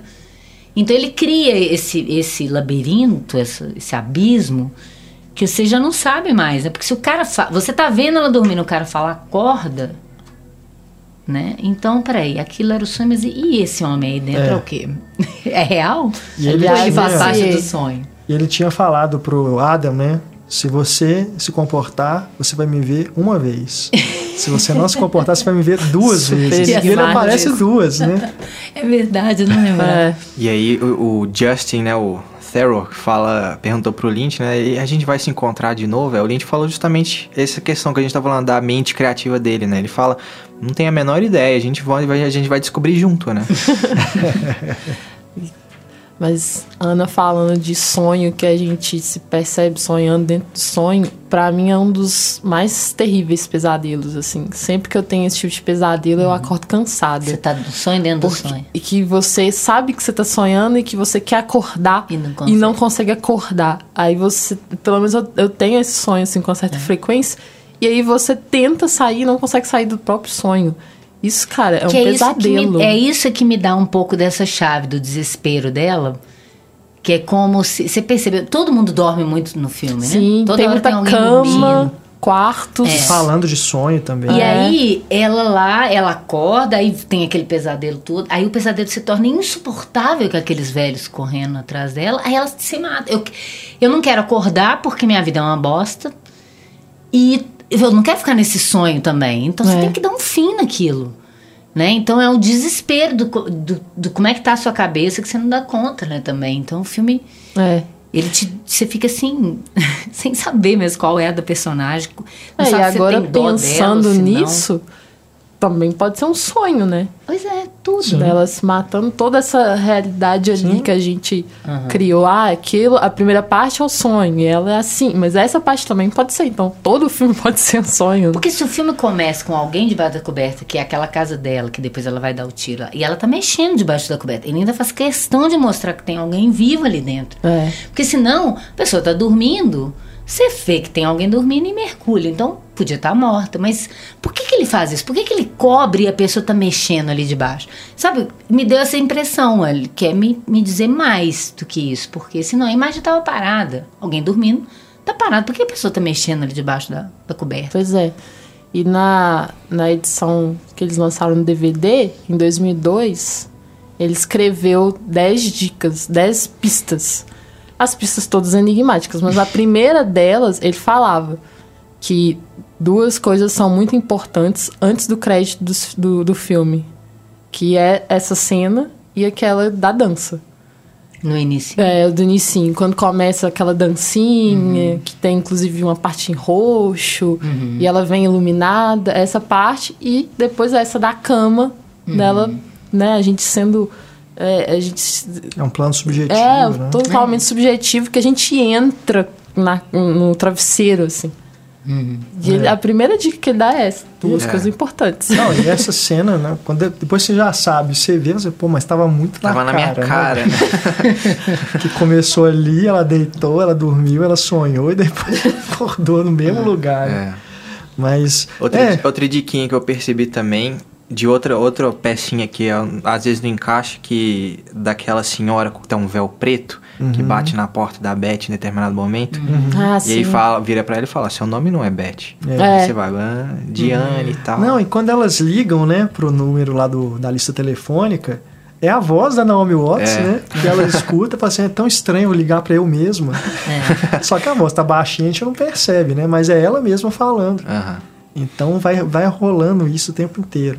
E a respeito da relação das duas, é, depois que ela acorda, né, e tem aquela, aquele monte de memórias, né, de flashbacks um atrás do outro, quando elas estão no sofá, a Camila, né, já identifi- plena- devidamente identificada, né, personagem da Laura, ela diz: Nós não podemos fazer isso mais. E ela, a Diane, fica revoltada, né, e fala assim: ah, é, o problema é ele, né, se referindo ao, ao Adam. O que me leva a pensar também se essa frase, não podemos fazer isso mais, também não quer dizer de um medo da Camila de assumir uma relação homossexual e isso prejudicar A a carreira. É. dela. Né? E aí ela, ao mesmo tempo, né, tem a- essa relação com o diretor que vai ajudá-la Uhum. a conseguir os papéis e tudo. Porque lá no jantar tem uma cena bem estranha também, quando chega aquela menina loira, né, que seria a Camila no, no sonho, que se aproxima da Camila de verdade e, dá um um beijo. Do nada. É uma Do cena nada. assim que você fica, mas por quê, né? Ela, ela vai ela dar um beijo na boca da, boca tem menina. batom, metade É. É, na frente de todo mundo, né? No momento que ela tá E anunciando o noivado Essa dela. cena da É. festa é, é- é muito, a Muito cabeça dela ali vendo aquilo É. tudo. É. Que eu fico Porque é imaginando tudo muito assim, exagerado, assim, É. né? que esse beijo poderia ser uma representação da Diane pensando, eu sei que ela gosta de mulheres, eu sei que ela é lésbica, entendeu? Não faz sentido isso aqui. E isso tem a ver com essa ideia, né? De que, na verdade, todo mundo nessa cidade está representando o tempo todo. É, porque você é. não pode ser quem você realmente quer ser. Você tem que atuar para você conseguir alguma coisa, né? Por isso que não dá pra falar que aquilo ali é a realidade, entendeu? É. Aquela cena ali é, também não é. essa velho. coisa de eu não gosto Rita, disso. Que ah, antes é sonho É. e depois é real. É. O que que é real? Não é. É. Ainda mais que tá tão fragmentado. Pode não ser assim, sonho. Pode. Né, Mas eu acho que ele é quer te colocar como que é projetado o que que pela é mente dela. aparentemente normal e o que que é aparentemente sonho. né? Uhum. Ele quer questionar isso, ele não quer afirmar isso é isso, isso é isso. Porque tem aquela cena que ela tá no sofá se masturbando, né? E chorando, né? Sofrendo ali, que aquilo ali a câmera também vai desfocando, né? Durante aquele, aquele momento. Que também você pode pensar, tipo, naquele momento ali ela tá imaginando milhares de Isso que eu coisas. tô falando, é né? uma câmera subjetiva dela, mas você tá vendo ela. É. É, isso que é estranho. é muito maluco. Essa coisa da identidade e tal, de ser quem se é. É. É bacana porque permeia o filme todo. Também. E assim, eu acho muito significativo a Rita naquela cena linda que ela olha pro espelho quando a, a Diane, que no caso, nessa cena é, é, Beth. é Beth, pergunta o nome dela e tal.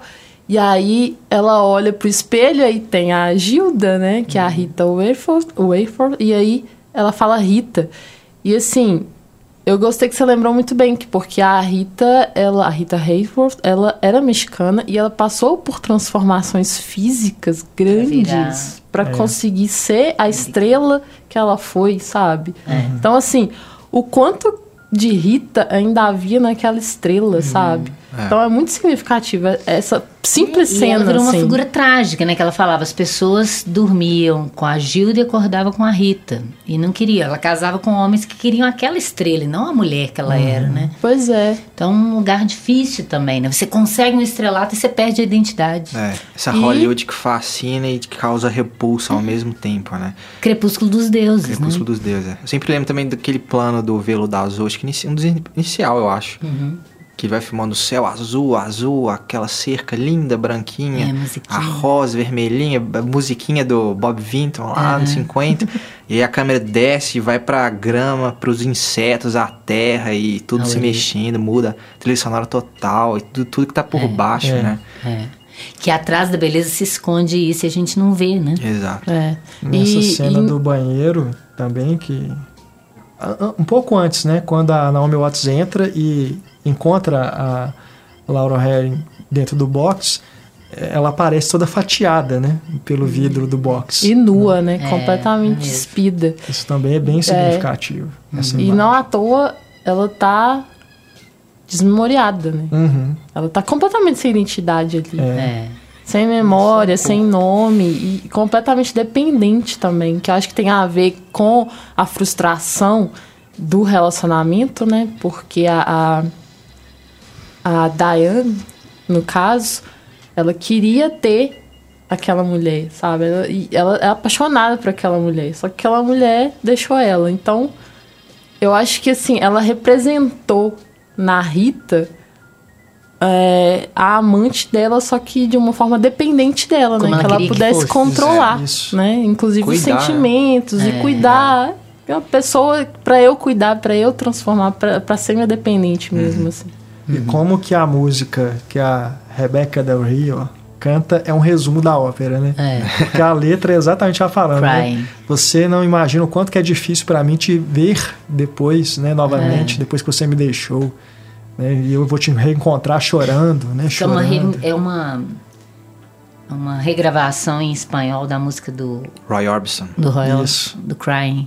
Yo estaba bien por un tiempo, volviendo a sonreír. Luego anoche held my hand so tight as you stopped to say hello. Oh, you wish me well, you couldn't tell Né, essa, essa cena é fantástica. É. Que Maravilhoso. voz, né? Eu acho Ah, que é a é que uma- mais marca a gente É. mesmo. né? Sim. E é uma cena que parece assim, que é muito simples. É emoção, né? É como se, olha, esqueça simbolismos, esqueça a semiótica do filme todo, sabe? Olha o que, que o- a música e o cinema juntos aqui podem te entregar. E olha Só como você consegue se emocionar mesmo sem entender Sem o que, que tá entender, acontecendo. quebra até, e, e- quebra a barreira até de língua, porque ela tá cantando em espanhol, É, né? É. É, e ali é um momento que você não sabe ainda que as duas tinham um, um É. caso e que uma deixou a outra, né? Sim. Você não sabe ainda. É. Mas realmente é uma Mas você já muito sabe forte. que naquela realidade elas já estão é, É, apaixonadas, sim, assim, sim. né? Porque ela fala pra ela e tudo. Exato. Ela Agora, já tem um é, um. inclusive, é também uma história de amor, assim. Eu, assim, Sim, quando eu vi o sim. filme a primeira vez, eu achei bem triste. Eu fiquei com muita pena da Daiane, assim, sabe? Porque eu vi essa mulher apaixonada por uma outra e fracassada tanto no lado sentimental quanto no lado profissional e sem poder é, resolver e se afundando, sabe? Na decadência e, sei, tentando essa fuga que não tinha como, assim. Então eu achei bem, bem triste, assim. Apesar de, de ser tão interessante instigante, É, eu achei é triste. É, sim, sem dúvida. E duas referências né, nessa cena em que as duas têm a primeira relação ali. Primeiro, quando elas estão no banheiro e a Rita. Rita passa por aquela transformação né, com o cabelo, me lembrou muito o, o Corpo que Cai, Uhum. Né, dele transformando a, a Kinovak, né, de novo naquela mulher que ele estava perseguindo, ele né, ama, que- né? por quem ele ficou obcecado. É. E, e, E algo- é depois- interessante que as duas se parecem, ficam Sim, parecidas e elas sim. são essencialmente a mesma pessoa, né? É. É. E o que é curioso é que depois que ela tira a peruca, você vê que ela não cortou o cabelo. É. o cabelo do mesmo Ai, tamanho. e isso de se misturar tem aquela cena que remete à persona. É né? outra referência. É verdade, Né? dos rostos. Que ali é. É. muito claro, né? É Exatamente o, o enquadramento que o Bergman fez, né? Com uma deitada em perfil e a outra ao fundo, Uhum. né? E é- aqueles rostos se fundindo né? É verdade. no outro. Tem o Mágico de Oz também, que o Lynch é fãzaço. Além do Crepúsculo dos Deuses, que ele faz referências também, que ele é muito fã. A ideia do mágico lá do Clube Silêncio, acho que é um pouco do Mágico de Oz, né? Do, daquele mágico falso, justamente aquela ideia de ilusão, do homem por trás da cortina, E né? tem a ver com Fellini também, que ele é muito Sim. fascinado com Fellini. E o Fellini gosta dessa coisa também, meio. Essa coisa meio pare- aparentemente sobrenatural, mas que ilude as pessoas mais simples, né? Que ele põe no Cabire, que ele põe em vários filmes.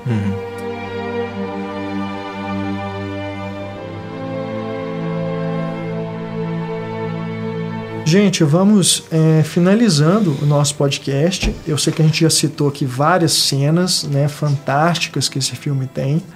E eu queria propor que a gente encerrasse elencando aí cenas favoritas de cada um. Será que vocês querem arriscar alguma? Quem quer começar? Antônio Tinu. É porque eu não sei se é- a gente pode falar de uma cena exatamente, é mais um momento assim que sempre me marcou desde a primeira vez que eu vi, que acho que é a coisa mais impactante assim para mim no filme, que é um negócio que me tira totalmente do da cadeira e, e eu fico fascinado com aquela imagem, que é lá pro final do filme, a gente tem aquela cena do mendigo, né, que tá colocando aquela caixa azul na naquele saco de papel, né, no chão. Aí ele filma o saco no chão e de repente sai aquela a versão em miniatura, né, dos Do- do casal de dos velhinhos. dois velhinhos, né? Aquilo ali, eu lembro que a primeira vez que eu vi foi a sensação de estar derretendo quase, assim. Porque foi um negócio que quase explodiu minha cabeça, estilo Cronenberg mesmo. Aham. Então foi o que me marcou muito da primeira vez e continua marcando. Dessa décima vez, eu acho que eu vejo o filme. Legal. Raquel. Olha, eu acho que essa pergunta da cena favorita devia, nesse caso, devia ser tirando a do Clube Silêncio. É, porque a gente até falou que todo mundo. pois é, porque, assim, não tem como. Aquela ali, pra mim, é, sabe, é mais, mais impactante nesse sentido, até da emoção, assim, que me leva junto e tal. Mas aí eu pensando em outras, eu praticamente fui escolhendo todas as cenas do filme, porque tá tudo muito aqui recente na minha cabeça e tal. Mas entre as cinco que eu separei, acho que eu posso falar dessa que a gente também já citou, que é a da lanchonete, assim. Que eu acho ela muito significativa por ser um sonho dentro de um sonho e ter esse. Sabe? É, é assustador, assim. Você fala dos dois Da homens é, dos dois conversando, homens né? conversando e, e- e, sabe, você é levado a ter medo daquela conversa, a ter medo do que vai acontecer a partir de um sonho que ele teve. Então, assim, achei aquilo, sabe, camada em cima de camada em cima de camada. Então, eu acho que essa pra mim. Eu adoro é nessa melhor. cena que ele tá conversando com o cara na frente dele. Ele fala assim: Você tava ali, ó. É. E tal. Aí você fala, ah, não é igual e tal. É. Aí depois o cara vai lá pra frente, aí você fala, ai meu Deus. Ai, meu Deus, é, você você começa a ficar assustado. E, e quando vai te levando pra aquele canto, sabe? A câmera, assim. E não dá outra, né? O cara cai no chão e a gente também, junto com ele. E não volta ali mais. Não né? volta, Você não fala, volta. É, essa cena ela é bem particular mesmo. O nome da lanchonete, Winkies, significa piscadelas. Né? Ou seja, ele já tá dando umas piscadas pra você ali. Ali, Pode saber. E de fato tá dando, porque quando ele vai caminhando lá pra fora, você vê que ele primeiro olha pro telefone, a câmera vira pro telefone, não é simplesmente assim, aí ele tá passando por ali, ele olha pro telefone. E eu acredito que deve ter alguma referência a ela ter ligado pro assassino, né? Combinado. De, é, de ter combinado um, o assassinato por telefone, para não deixar pistas nem nada, né? E quando ele continua caminhando, ele olha para a placa de entrada e meio que faz um olhar assim, né? Quase que como assim, gente, aquilo não devia estar aqui. Porque foi ali que ela contratou, né? Que ela pagou o assassino, É. onde foi tudo combinado. Então já dá essa sensação, né, de, de que É. aquele lugar ali ele, ele é muito importante para a trama, né? Não é à toa que o monstro tá ali, né? E tá ali, É. né, justamente. Então é, é, é muito legal porque durante o diálogo dos dois também você vê que a câmera, apesar de ser um plano contra plano, você vê que a câmera nunca está estática. Ela está sempre se movimentando assim sutilmente, indo para cima, indo para baixo, para os lados, né? Então você vê que ele vai criando essa desestabilização o tempo inteiro. É. né? Então realmente eu, eu também colocaria entre as minhas cenas. E é curioso porque o filme está no início, né? Então você não sabe se que, que, ó, ele está apresentando personagem, então isso aí vai ter a ver. Então você fica tentando, você tentando imaginar o que que aquilo pode ter a ver, É. né? É muito bom mesmo, porque de cara ele já te coloca numa situação muito estranha e aí você imediatamente, o que, que isso tem a ver com a Naomi Watts? O que, que isso tem a ver com a menina lá do, do negócio, né? Agora eu gosto da rima que ele faz da, do início dela chegando todo deslumbrado quando ela vai chegando no condomínio lá da, da tia, que sei lá que é um condomínio aquilo. Aquela coisa dela, do olhar dela para tudo, tudo parece tão interessante, né? Aquela vida, aquela as possibilidades de acontecer alguma coisa e que depois ele retoma, só que e você não sabe ainda nada quando ela vai visitar a menina que tá morta, que seria ela. Uhum. Ele faz uma rima com aquilo ali, só que uma coisa é extremamente alegre, a outra é estranha, misteriosa. Sombria. Sombria e termina com aquele, aquele cadáver ali, né? Então, eu acho que ele, ele não faz as cenas de maneira nenhuma gratuita. Eu não, eu não- ele não me passa uma impressão de um cara que tá improvisando e vai vendo aonde chega, não. Ele me passa a impressão de, daquilo ser muito calculado. Igual os roteiros do Buñuel também, com o Carrier construir aquela sensação onírica pensando como que o público pode se sentir em relação a isso. Não, não com uma resposta, né? Mas que- querendo provocar alguma reação, né? Sim, sim. Eu gosto muito dessa, dessa habilidade que ele tem nisso. E essa seria É, a sua para não falar do, do Clube Silêncio, para não falar do, do agora, teste, né? para não falar do Sim. jantar, que a gente já falou de tanta Pra não falar da reunião de executivos. É, essa eu diria ótima. essa, eu citaria essa agora, que é do, a cena em que o Badalamente aparece, Aham. né? Fazendo aquela participação fantástica e que, traz né, essa estranheza também que eu disse, esse fascínio É. né, que essa estranheza exerce sobre o público. Então, é, eu diria que elencar, né, colocar, fazer um ranking aí das melhores cenas é muito difícil. Olha que, Mas que Acho filme que a gente rico, né? Que a gente tem conseguiu falar de todas aqui, né? As principais, É. pelo menos. A gente tem dificuldade até de elencar a cena favorita. É, filmaço. E é curioso, E- porque é um filme que, a princípio, né, você não entender, você tende a não gostar do filme. E Sim. mesmo que você não goste do resultado final, não tem como você sair imune a essas imagens. Essas sequências ficam muito fortes. Então, é igual um Kubrick, que eu sempre falo isso com os alunos. Você pode não gostar do filme, você pode não ter entendido, mas aquilo ali te impacta de um jeito que não tem explicação. E só isso, por mim, já, já te diz que é um grande artista o cara que me, me colocou aquilo diante de mim. Ainda que eu não goste, né? Muito. Sim. O, eu diria, inclusive, que os 20 minutos finais de Cidade dos Sonhos se equiparam ao final de 2001.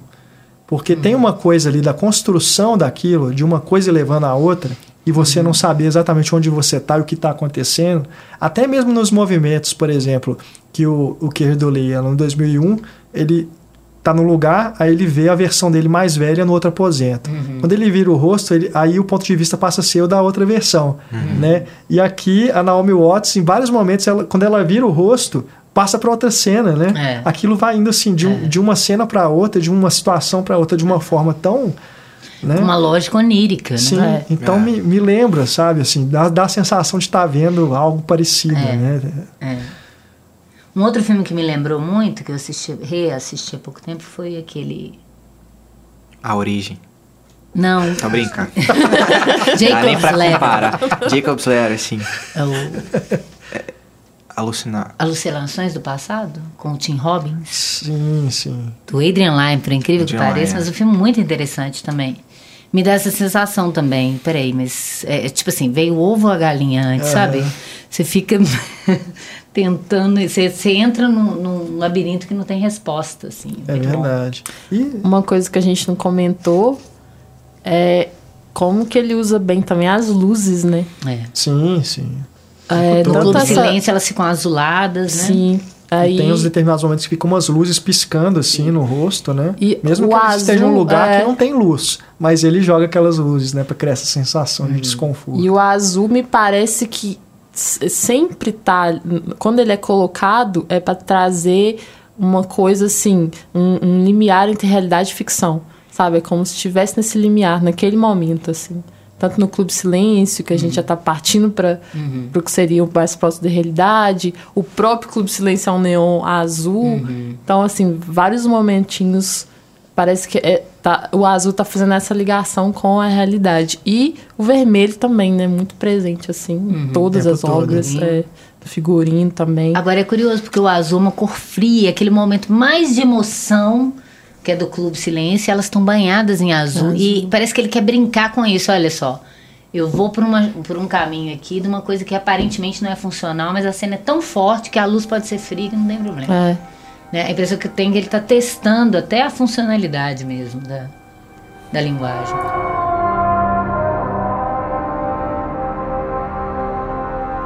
E sem dúvida, né, o nosso debate aqui não tem pretensão nenhuma de encerrar discussões em torno de Cidade dos Sonhos. Deixamos aí o espaço sempre aberto na seção de comentários aí do site para que você também discuta né, e reveja mais de uma vez, inclusive, Cidade dos Sonhos para você continuar a criar as suas interpretações, suas teorias e os seus sonhos a partir desta fantástica obra de David Lynch.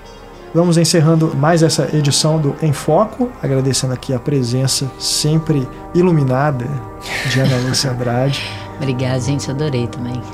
Antônio Tinoco Valeu. e Raquel Gomes. Valeu, gente. Agradecemos mais uma vez a sua audiência e o apoio da Rádio Inconfidência aqui no nosso podcast. Um grande abraço, pessoal. Até mais. Tchau.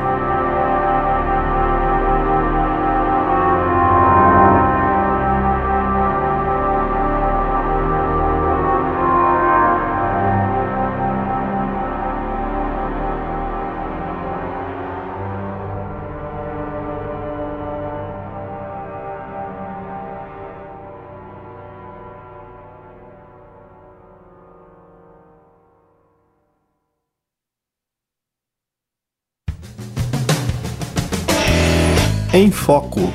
Edição e mixagem de áudio Eduardo Garcia. Auxílio técnico Hernani Andrade. Apoio Rádio Inconfidência. Gostou do nosso podcast? Acesse www.cinematório.com.br e clique no banner para conhecer a nossa campanha de financiamento coletivo. Colaborando com o nosso projeto, com o valor que puder, você investe na produção de conteúdo sobre cinema e nos ajuda a manter a qualidade e a independência do nosso trabalho.